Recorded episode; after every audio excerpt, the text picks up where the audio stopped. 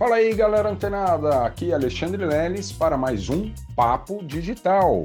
Todos os dias, dicas e conteúdos para o seu desenvolvimento aqui no digital.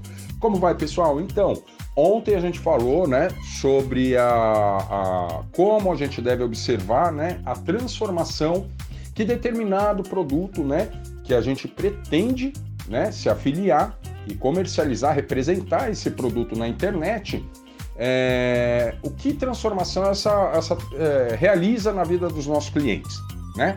Então ficou bem claro. E hoje a gente vai falar é, sobre os, o, a temperatura dos produtos. Como a gente vê, né, lá na Hotmart, na Monetize, né? Claro que cada uma dessas plataformas tem uma, uma, uma métrica, né, ou uma forma singular de apresentar essas métricas, né, na verdade. E, e aí o que acontece? Um dos pontos, quando você vai lá e viu que realmente aquele produto né, realiza uma transformação, é muito bacana e tal, geralmente na promessa, né, tá, é, é essa promessa está no final ali, né, da, das palavras, né, das frases que eles usam para vender o produto. Então, visto isso, legal. Aí um segundo ponto que a gente tem que observar muito atentamente é a temperatura. No caso do Hotmart seria a temperatura, tá? É, quando você abre lá o painel e, e, aparecem os produtos, aparece lá algumas métricas para cada um dos, dos produtos. E uma delas é exatamente a temperatura. O que significa essa temperatura?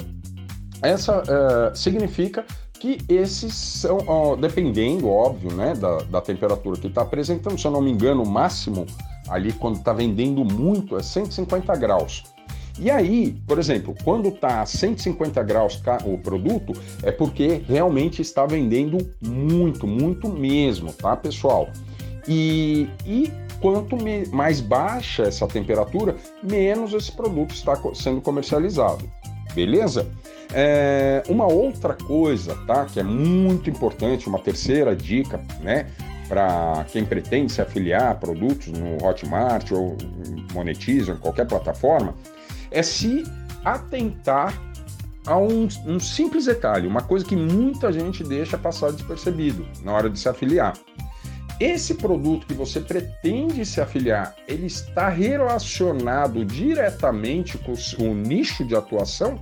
que você escolheu para você, para você trabalhar na internet, né? Ou seja, criou sua página e tal, né? Mesmo porque não adianta você ter uma página, né? É, de uma oficina mecânica, vamos supor, ou de é, peças automotivas e solicitar afiliação para um produto, né? De vestuário, por exemplo, né? Ou, né? Algo realmente bem né, diferente. Então, ó, pessoal, muita atenção aí se esses produtos que vocês estão escolhendo, elegendo, né, criando aí esses critérios para começar a se afiliar, preste bastante atenção se ele faz parte, né? Se ele está relacionado diretamente com aquele nicho que você escolheu lá no começo para atuar, tá bom? Seja como produtor ou como afiliado.